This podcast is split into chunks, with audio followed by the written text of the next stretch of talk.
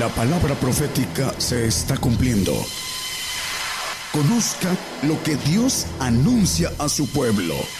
Bienvenidos a su programa, Gigantes de la Fe. Gigantes de la Fe.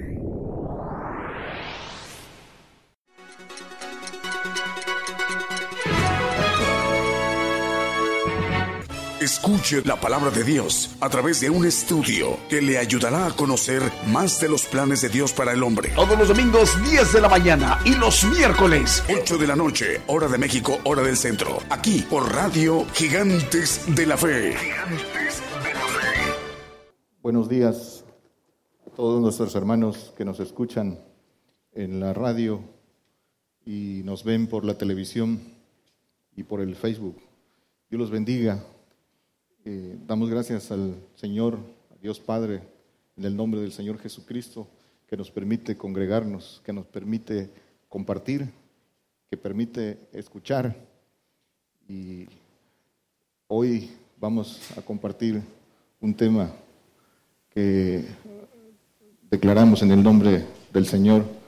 Eh, estén atentos todos aquellos que están escuchando, que es una palabra que dice el apóstol, porque así la hemos recibido, así lo hemos creído y así lo hemos recibido. No es en sabiduría humana, es con espíritu y con poder de Dios para que eh, corte todo lo que ha sido sembrado en mentira, todo aquello que no es eh, de la verdad, eh, que para esto predicamos este Evangelio, para cortar, para arrancar la, mentira que, se, que ha sido sembrado en muchos lugares, en muchas iglesias, y que eh, a eso hemos sido llamados a, ir eh, absorbiendo esos ríos de mentira. Vamos a compartir hoy el trabajo de la siembra y la siega, sembrar y cegar y vamos a ver las diferencias. Primero que son dos trabajos diferentes y en qué consiste uno y, el otro. Vamos a comenzar por las definiciones. Sembrar, eh, de acuerdo a nuestra lengua española, el significado de sembrar es, dice, esparcir semillas en la tierra con el, con el fin para el que eh, es preparada la, tierra, es, y esta es la que nos importa, dice, esparcir, publicar una noticia eh, o principio de algo, publicar una noticia o principio de algo. En ese nos, en ese nos encuadramos y entonces definimos, eh, aquí también está en, en el diccionario de la lengua española, sembrar es el principio de algo. Es preparar, es la preparación para que venga la palabra fuerte del Señor, el Evangelio del reino. Eso es sembrar. Y cegar es cuidar la siembra y cortar la cosecha, separar el fruto. Eso es cegar. Es la diferencia entre uno y otro. Cegar Repito, es cuidar la siembra, es cortar la cosecha, separar el fruto. Juan 4:37.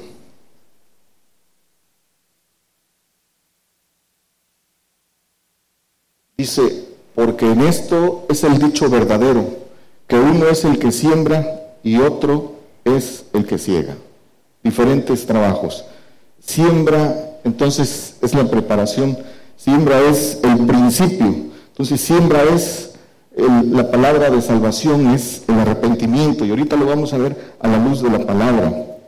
Ese arrepentimiento es eh, el trabajo para que el hombre crea y confiese que Jesucristo es el Hijo de Dios. Siembra es salvación, trabajo de arrepentimiento. Ciega es santificación, es conversión, es, la ciega es eh, para vida eterna. Eh, dice aquí mismo Juan 4:38, 4:38, yo os he enviado a cegar lo que vosotros no labrasteis. Otros labraron y vosotros habéis entrado en sus labores. El Señor envió a sus discípulos, dice, a cegar lo que otros labraron. A nosotros nos ha enviado a cegar, a eso nos ha enviado a nosotros. Hay un enviado a predicar eh, el Evangelio para que sean creyentes y hay otro que es enviado a declarar la palabra más profunda, la palabra del Evangelio del Reino, y ese, el enviado es el convertido, el, convertido verdaderamente, el que recibe eh, la palabra profunda, los misterios, para que enseñe ese camino. Ese, ese es el que es enviado a cegar. Cuando el creyente eh, solo cree y por falta de esfuerzo no se convierte, por falta de valor, no llega a conocer la verdad y cree que la salvación ese es todo el plan de Dios. No conoce la verdad y creen que la salvación es todo el plan de Dios. Por una razón, porque no cubren el requisito para conocer la verdad. Y dice el Señor, el que me sigue, dice, el que me sigue no andará en tinieblas, conocerá la verdad, la verdad los hará libre, contendrá la lumbre de la vida, pero ahorita lo vamos a ver. Entonces, cree que la salvación es el plan de Dios y ahí en eso se queda predicando porque no sigue como debe seguir al Señor. Hechos 24, 26. Y aquí vamos a la luz de las escrituras ver que esto sucedía en aquellos tiempos y sucede en nuestros días. Dice, esperando Hechos 18, 24 al 26, perdón. Dice, llegó entonces a Efeso un judío llamado Apolos, natural de Alejandría, varón elocuente, poderoso en las escrituras. Dice, varón elocuente. Este era instruido en el camino del Señor y ferviente de espíritu, ferviente de espíritu humano, esos que predican con fervor, que predican, que gritan, que hasta eh, lloran, brincan, pero dice espíritu, espíritu humano, Hablaba y enseñaba diligentemente las cosas del Señor, enseñando, ¿qué dice? Solamente en el bautismo de Juan, el que sigue. Y comenzó a hablar confiadamente en la sinagoga, al cual, como oyeron Priscila y Aquila, Priscila y Aquila eran discípulos y eran instruidos, o fueron instruidos por el apóstol Pablo, muy cercanos a Pablo, le tomaron y que dice, y le declararon más particularmente, aquí ya dice, el camino de Dios, el camino del reino, camino de juicio, las pisadas del Señor, camino de padecimiento, el que, seguir las pisadas del Señor, el que le sigue de cerca, el que sigue sus pisadas, el ejemplo que Él nos dio. Entonces son trabajos diferentes, pero es mejor ser enviado a cegar ese es un mejor trabajo. ¿Por qué es mejor eh, ser enviado a cegar? La propia palabra nos los dice. Dice Juan 4:36.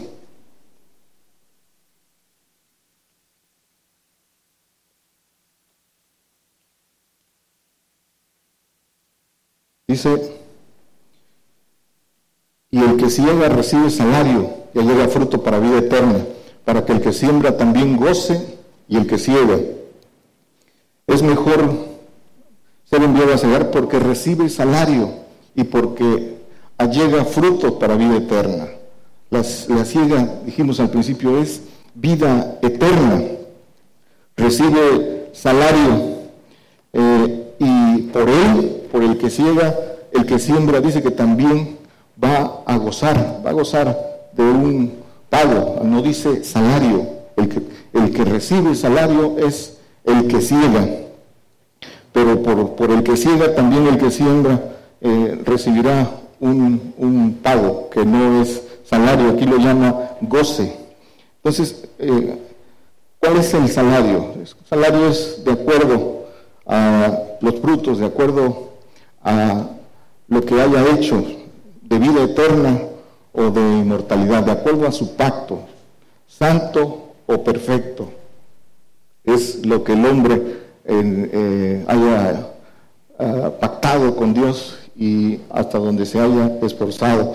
De eso es, eh, en eso radica el salario, vida eterna o inmortalidad. Dice Isaías 40:10.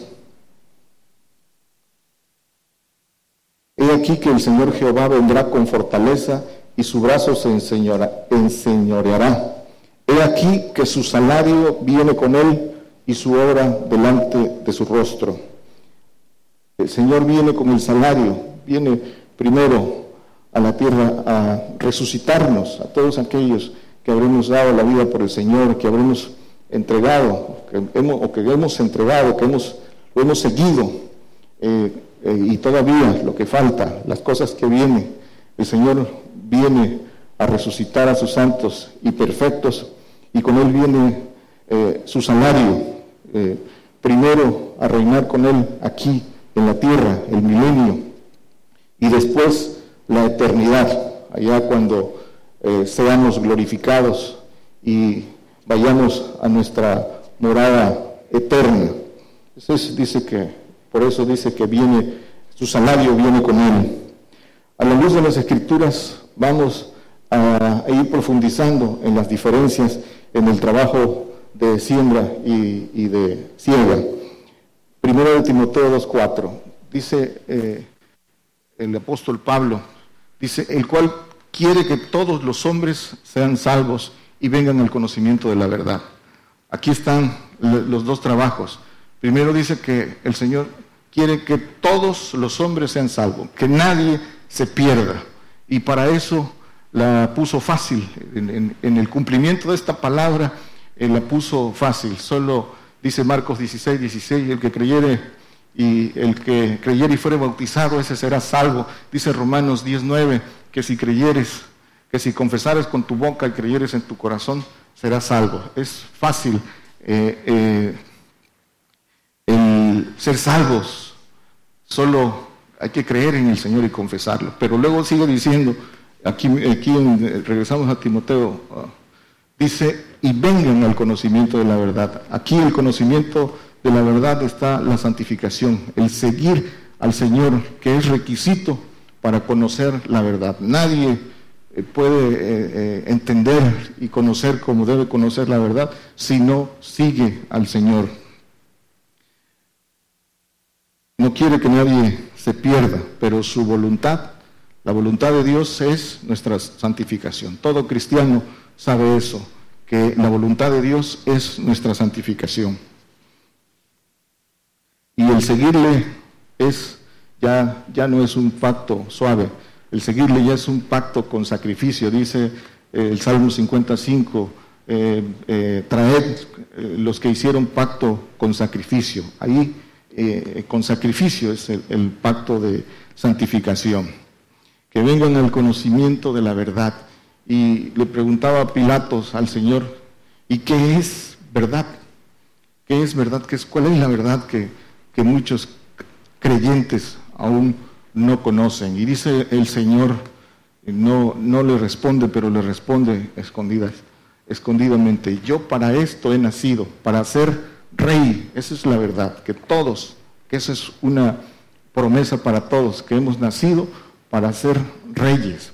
Y dice, para ser reyes y sacerdotes. Hemos nacido para reinar, pero tenemos que descubrir esa, esa verdad. Hay que caminar, hay que seguir las pisadas del Señor no, y, eso, eh, para eso levanta el Señor eh, esos vasos, primero vasos escogidos, apóstoles y profetas, eh, que son el fundamento para que a través de ellos la, la bendición fluya y todo aquel que la quiera tomar también se convierta en vaso de bendición de este Evangelio, de esta palabra, para todos aquellos que están en tinieblas, puedan tener la luz y puedan encontrar este camino de vida eterna. Eh, comienza entonces, esta carrera comienza con el bautismo de agua, el testimonio ante los hombres. Dice eh, eh, Marcos 1.4, para ver la, quede claro la diferencia. Dice, Juan bautizaba, dice, bautizaba Juan en el desierto y predicaba el bautismo del arrepentimiento para remisión de pecados. Este es el bautismo de Juan y aquí es donde muchos, muchos hermanos se quedan. Creen que esto es todo. Pero Juan solo fue enviado a preparar el camino. Después vino el Señor. Dice Marcos 1.14, aquí mismo en el, 14, dice, más después, después que Juan terminó su, su trabajo, dice más, después que Juan fue encarcelado y después degollado, eh, lo, ahí mismo lo pueden luego leer en sus casas. Dice, Jesús vino a Galilea predicando el Evangelio del reino de Dios. Después de Juan vino el Señor predicando el Evangelio del Señor el del Evangelio del Reino de Dios. Y aquí comienza, Hebreos 2, 3. Dice, ¿cómo escaparemos nosotros? Viene hablando de que aquellos que estaban bajo la ley que fue dictada por ángeles, dice, y que, que no la cumplieron, ¿qué pasó? Dice, ¿cómo escaparemos nosotros si tuviéramos en poco una salud tan grande? la, cual habiendo comenzado a ser publicada por el Señor, ha sido confirmada hasta nosotros por los que lo oyeron. Dice, si tuviéramos en poco una salud tan grande que fue publicada por el Señor. Siempre que la palabra habla de salud, habla de vida eterna, habla de santificación, la, salud. Eh, es importante aclarar a los hermanos que nos escuchan que algunas Biblias y la mayoría de Biblias en este versículo dice que si tuviéramos en, poco una salvación grande, pero el texto original eh, en, el, que fue escrito dice salud, porque es santificación publicada por el Señor. Hay muchas eh, eh, traducciones de la Biblia, el diablo se ha encargado de distorsionarlas y hay unas mucho más distorsionadas que otras. Nosotros usamos la Biblia Reina Valera, versión antigua, la que fue revisada en 1602. Esa, esa es, nosotros la usamos por, por revelación al profeta, que ahí, ahí están los, los misterios. Es importante que sepan eso. Y eso eh, está, esto es por revelación, pero hay un estudio confirmado que hicieron unos hermanos españoles y por ahí eh, está publicado eh, en, internet. Todo el que quiera eh, consultarlo, también nosotros podemos darles acceso. Es un estudio de, una, de un cuadro comparativo, se llama La Guerra de las Biblias, y vienen todas las, y vienen todas las traducciones, y vienen el porcentaje de, de verdad en que están apegadas al texto original y es la Reina Valera versión antigua, la que nosotros usamos, la que está el 98% apegada al texto, al idioma original. Y hay unas que es sorprendente ver lo distorsionado eh, que están, que hay unas del 30% eh, de lo que dice el texto original. Por eso es importante. Y les decía que en la mayoría dice una salvación tan grande. Es importante saber esto. Nosotros llamamos a la conversión. El trabajo de ciega es ir a los que ya creyeron para que se conviertan. Eso es lo que es, en eso consiste el trabajo. Y para eso fuimos llamados nosotros y para eso compartimos, para eso instruimos también para que otros que se conviertan también llamen a la conversión. Juan 8, 12 ya lo, lo, comentábamos, es el, el, que me sigue no andará en tinieblas, pero aquí viene algo importante. Juan 12, 35. Dice, entonces Jesús les dice, aún por un poco estará la luz entre vosotros. Andad entre tanto que tenéis luz, porque no os sorprendan las tinieblas, porque el que anda en tinieblas no sabe dónde va. El hombre que no conoce la verdad, obviamente está en tinieblas. El creyente con creer cree que ya no está en tinieblas, cree que ya conoce la verdad y se declara libre, se declara hijo. Y eso a la luz de las escrituras no es, no es eh, correcto. Están en un error. El hombre que está en tinieblas no sabe dónde va, cree que va al reino, cree que va al reino y no, y no sabe que no va al reino. Cuando cruce el umbral se va a dar cuenta que fue engañado por, por no esforzarse. Pues, está el, el que no conoce la verdad porque no sigue al Señor todavía está bajo la potestad de Satanás. Es el Espíritu del Señor el que lo libra del pecado y lo libra de la muerte y lo libra de, la potestad de Satanás. Y, y eh, el Espíritu del Señor, pues es el que es digno por la conversión. Pero no, no nos vamos a detener, es, producto de otro estudio, la dignidad, el ser librados, el, conocer la verdad. Pero es importante que sí aclaremos esto, que eh, la salvación tiene una recompensa, tiene un pago, pero eh, la, ciega eh, es el de mayor gloria. Por eso es importante eh, cegar. La diferencia de gloria consiste en el lugar a donde va y la glorificación de cuerpo que recibe. dice 2 Corintios 12, 2, el apóstol Pablo, en esa revelación que recibió, dice, conozco a un hombre que en Cristo que hace 14 años si en el cuerpo no lo sé, si fuera del cuerpo no lo sé, Dios lo sabe. Fue arrebatado hasta el tercer cielo, hasta el cielo de Dios, allá donde está el reino. Y dice el 4, aquí dice el tercer cielo y aquí dice que fue arrebatado al paraíso, donde oyó palabras secretas que el hombre no puede decir. El convertido, el que sigue al Señor, el que tiene salario va al tercer cielo. El que, el que solo creyó y fue librado de un castigo, eso es salvación. No es lo mismo ser vencedor que salvarse de un castigo eterno. Por la misericordia del Señor son salvos, son salvos para no ir a un, para no ser condenados, condenados de, de castigo. Van a un lugar que la Biblia llama paraíso paraíso que es un, la, propia Biblia lo describe en Apocalipsis 21. Es un lugar hermoso, es un lugar donde no hay llanto, no hay, no hay dolor, es un lugar muy hermoso, es un regalo eh, muy grande, pero ese no es el plan de Dios. Ahí, en esos segundos cielos, hay una característica. Ahí sí hay tiempo. Y donde hay tiempo, hay principio y hay fin. Ahí tiene, tiene, tiene un término. Por eso eh, eh, es el, pacto de servidumbre o de salvación no, no es eterno. en el cielo de Dios, dice Apocalipsis 16, que ahí no hay tiempo. Esa es, esa es una diferencia importante. Eh, dice, dice al final de aquí en Apocalipsis que el tiempo no será más en el, en el tercer cielo.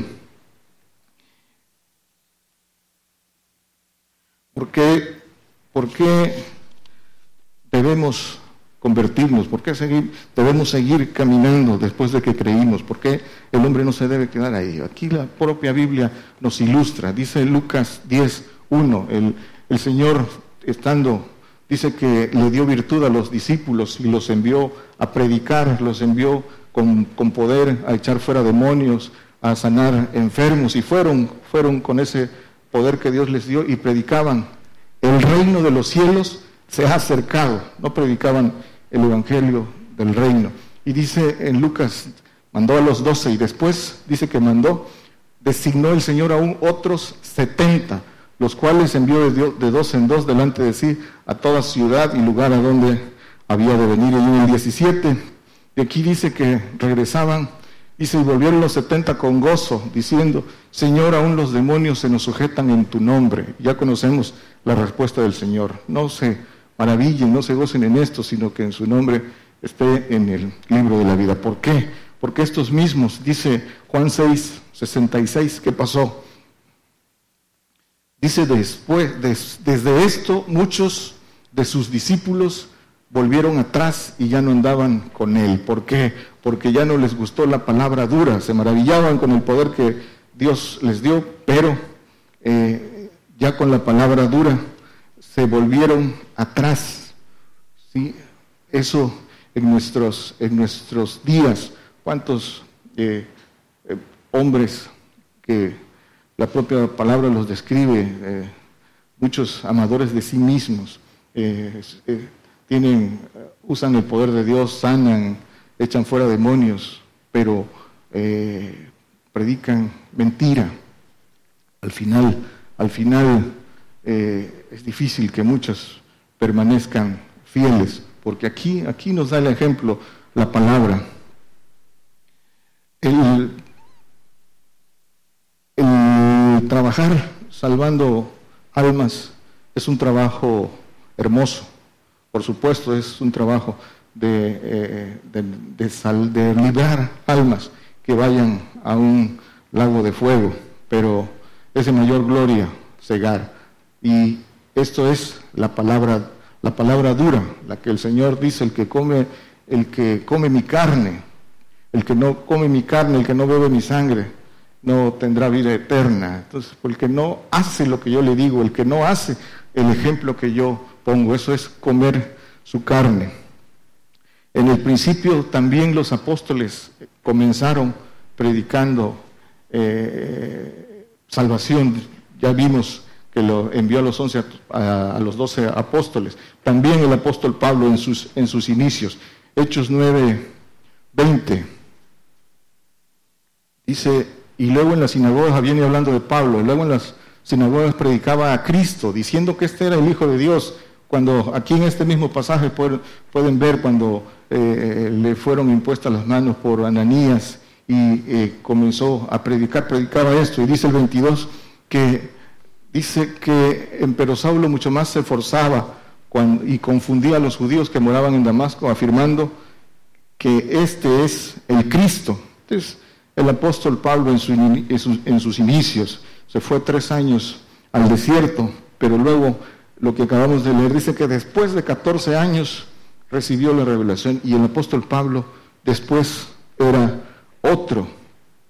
Dice que estuvo tres años en el desierto, dice que después, a los, después de 14 años fue por revelación a los apóstoles a declararles lo que por espíritu eh, eh, le, había sido ordenado que les, que les dijera a ellos también. Pero aquí, ¿qué, fue? Qué, ¿Cuál fue el cambio del, apóstol Pablo? Primero de Corintios 1.17. Dice, porque no me envió Cristo a bautizar, sino a predicar el Evangelio, el Evangelio del reino, no en sabiduría de palabras, porque no se ha hecha vana la cruz de Cristo. A esto dice, fue enviado a predicar el Evangelio del reino, la cruz de Cristo, la locura de la cruz, el testimonio del Señor Jesucristo. Y esto se predica, esta palabra dura se predica con el ejemplo. Por eso dice el apóstol Pablo, imitadme a mí como yo imito a Cristo. Se trata de imitar al Señor, se, trata de hacer lo que hizo el Señor. Esa es la locura de la cruz, el padecimiento, el todo lo que conlleva a, a seguir al Señor, ser aborrecido de todos y todas las cosas que aún vienen. Esta es, no, esta es la diferencia de, predicar la locura de la cruz. Dice Romanos 16, 18, y esto es importante que pongan atención los hermanos que nos escuchan en la radio. Dice, hablando eh, luego también en Timoteo, que en los postreros tiempos, en nuestros días, vendrían engañadores, vendrían falsos obreros. Aquí dice, porque los tales no sirven al Señor nuestro Jesucristo, sino a sus vientres y con suaves palabras y bendiciones engañan los corazones de los simples. ¿Con cuántas, cuántos vemos en nuestros días esto? Eh, predicándole a multitudes prosperidad, predicando que el Señor viene por su iglesia, que no van a padecer, que nada, que no verán muerte, que serán arrebatados y que el Señor quiere que tengas en abundancia y todas esas cosas que no vienen de Dios. Dios es un Dios de orden y todos los, los eventos están eh, establecidos en un orden eh, dicho por el propio Señor.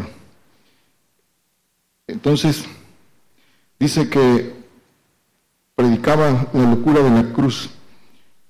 ¿Cómo, cómo debe ser esa predicación? Primera de Corintios 2, 4, 6 y 7. Para eso estamos llamados todos los que, los que querramos ser canal de bendición, los que querramos ser vaso de bendición. Dice el apóstol, y ni mi palabra ni mi predicación fue con palabras persuasivas de humana sabiduría, más que con demostración del Espíritu y de poder. Dice el Señor, las palabras que os he hablado son espíritu y son vida. Estas son las palabras que debemos de predicar, de vida eterna, que con poder de Dios, poder para bendecir, que, que nuestra palabra sea sazonada con sal, que nuestra palabra sea con espíritu, para que pueda tener el poder de bendecir a todos aquellos que tienen un corazón dispuesto y que abren su corazón y reciben este, este evangelio. Dice el 7. Dice, más hablamos sabiduría de Dios en misterio, la sabiduría, la sabiduría oculta, la cual Dios predestinó antes de los siglos para nuestra gloria.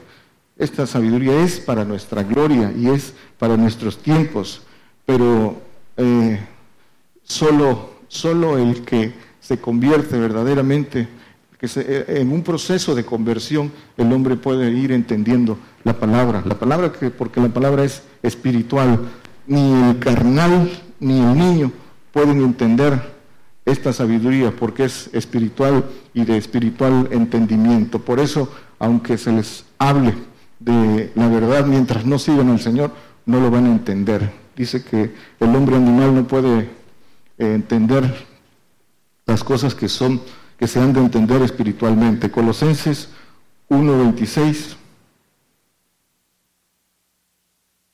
dice a saber el misterio que había estado oculto desde los siglos y edades, mas ahora ha sido manifestado a sus santos. Es, dice que este misterio es para los santos y para que se conviertan a la verdad, para que sean convertidos verdaderamente. Para eso les es manifestado. El 27 dice, a los cuales quiso Dios hacer las notorias las riquezas de la gloria de este misterio entre los gentiles, que es Cristo en vosotros la esperanza de gloria.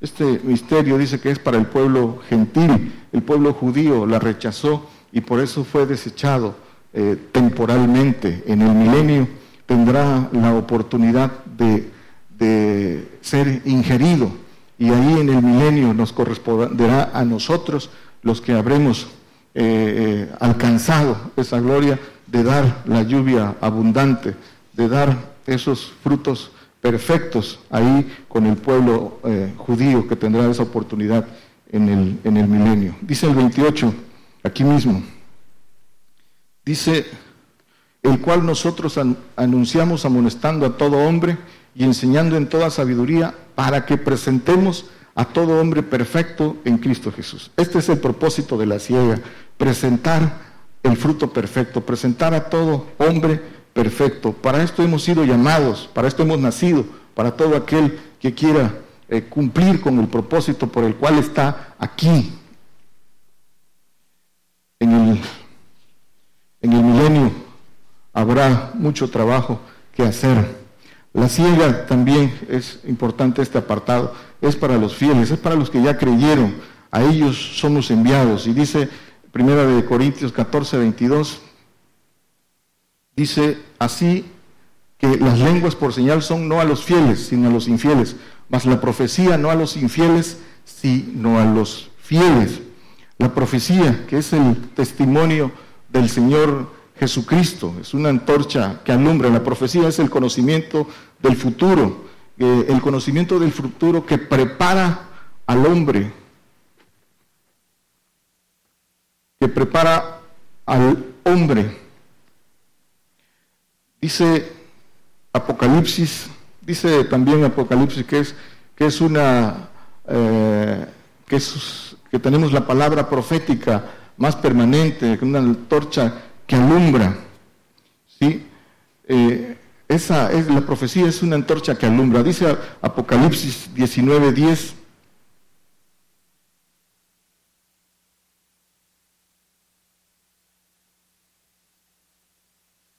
Dice, y yo me eché a sus pies para adorarle y él me dijo, mira que no lo hagas, yo soy siervo contigo y con tus hermanos que tienen el testimonio de Jesús. Adora a Dios porque el testimonio de Jesús es el espíritu de la profecía. El testimonio del Señor Jesucristo es todo lo que el, Señor vino a testificar.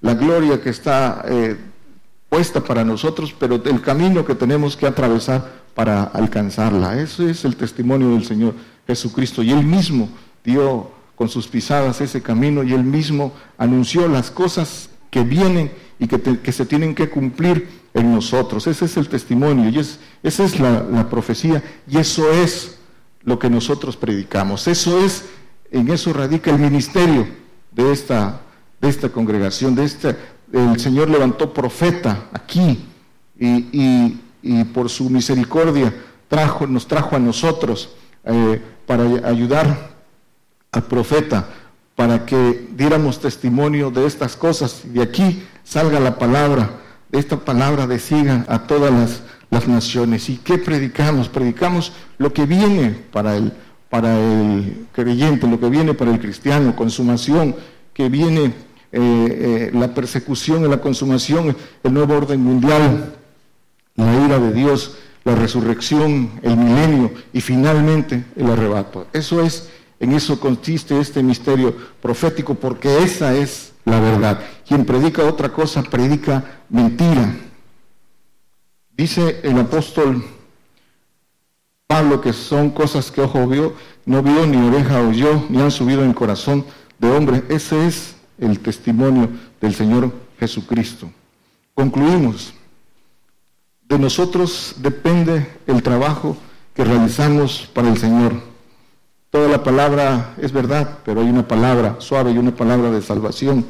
Y eh, en esta palabra dice que no son, que el, que el que solo cree, no por creer es, es ya hijo de Dios, es siervo. Dice Romanos 9:7, que no todos por ser hijos de Abraham. Dice, ni por ser simiente de Abraham son todos hijos, mas en Isaac te será llamada simiente. Esto es importante porque esta es la esencia del, del tema.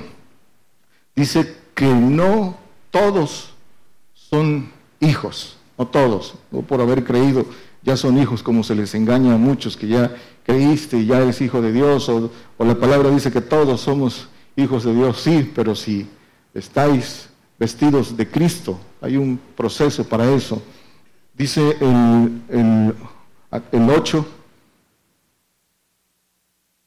quiere decir, no los que son hijos de la carne, estos son los hijos de Dios, mas los que son hijos de la promesa son contados en la generación. ¿Sí? No los hijos de la carne son, son hijos de Dios. Se empieza con un proceso que ya se ha predicado, de hijos adoptivos, el Espíritu del Señor que nos saca de, un proceso de salir de la carne, de ir desgastando al hombre viejo, de ir para que el hombre interior se vaya renovando día a día. Hay que ir desgastando la carne, no es por decreto, es un proceso de, de esfuerzo. Y dice el 9, porque la palabra de la promesa es esta, como en este tiempo vendré, y tendrás ahora un hijo. Este es el espiritual, el de la promesa. Y dice que el carnal persigue al, al espiritual y dice que hasta nuestros días, que eso ha sido siempre. Dice Gálatas 4, para reforzar esto, 4.22, dice, porque escrito está que Abraham tuvo dos hijos, uno de la sierva, el otro de la libre. ¿Qué sigue? Dice más, el de la sierva nació según la carne, el carnal, pero el de la libre nació por la promesa. El que sigue, el hijo, el siervo y el que es hijo de la promesa. Los cuales cosas son dichas por, por alegoría, porque estas dos mujeres son los dos pactos, el pacto de salvación y el pacto de santificación. Y dice Juan 8:35, dice, y el siervo, el que está en el pacto de servidumbre, el que no es hijo, dice que no queda en casa para siempre, el hijo queda en casa para siempre. Y en eso está la vida eterna. El salario entonces es gobernar la tierra, ser resucitados cuando venga con el Señor, gobernar la tierra y después ser arrebatados y tener, ser, ser hecho una nueva criatura allá en los cielos, ser glorificado allá para ser el cuerpo de Cristo, cuerpo de gobernación. Eso es el, salario para el perfecto, para el santo, su vida eterna en la ciudad, en la ciudad de Dios, con gloria diferente, con glorificación diferente en su, en su cuerpo, en su alma. Dice, entonces, para poder cegar necesitamos convertirnos y convertirnos verdaderamente. Se puede llevar, se puede predicar salvación, pero si no estamos convertidos, si no hacemos la ciega, muchos de los que creyeron, muchos, eh, eh, aún ahora se, están perdiendo y se quitó por lo fuerte que viene, se pueden perder por no estar firmes.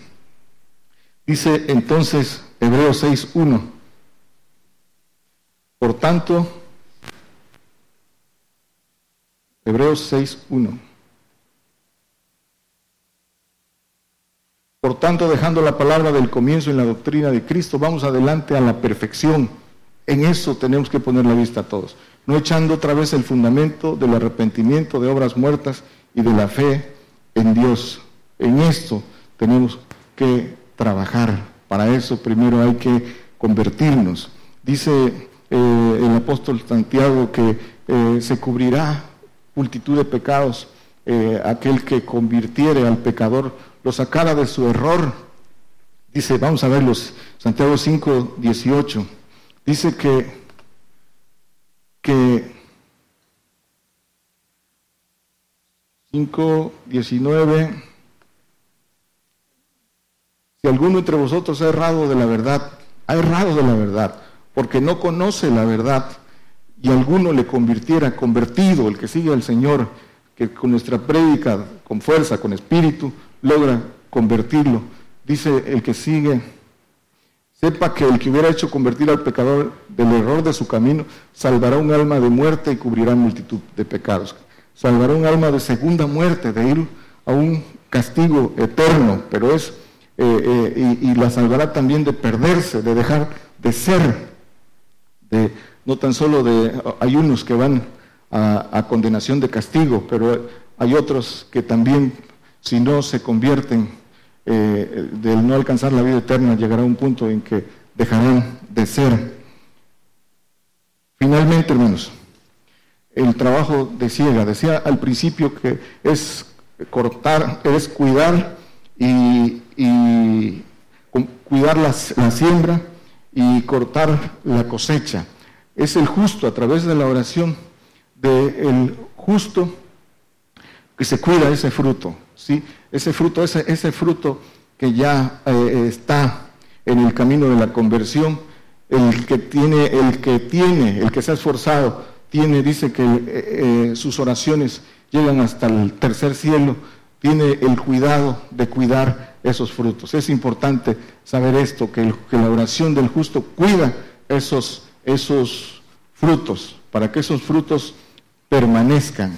Y todos, todos estamos llamados a esto, a que primero eh, vayamos a cegar, hagamos trabajo de ciega y que eh, en nuestro esfuerzo también cuidemos de esos frutos. Dios le bendiga, hermanos. Por el día de hoy hemos conocido más de la palabra profética más permanente que alumbra como una antorcha en un lugar oscuro hasta que el día esclarezca y el lucero de la mañana salga en vuestros corazones. Esta ha sido una producción especial de Gigantes de la Fe.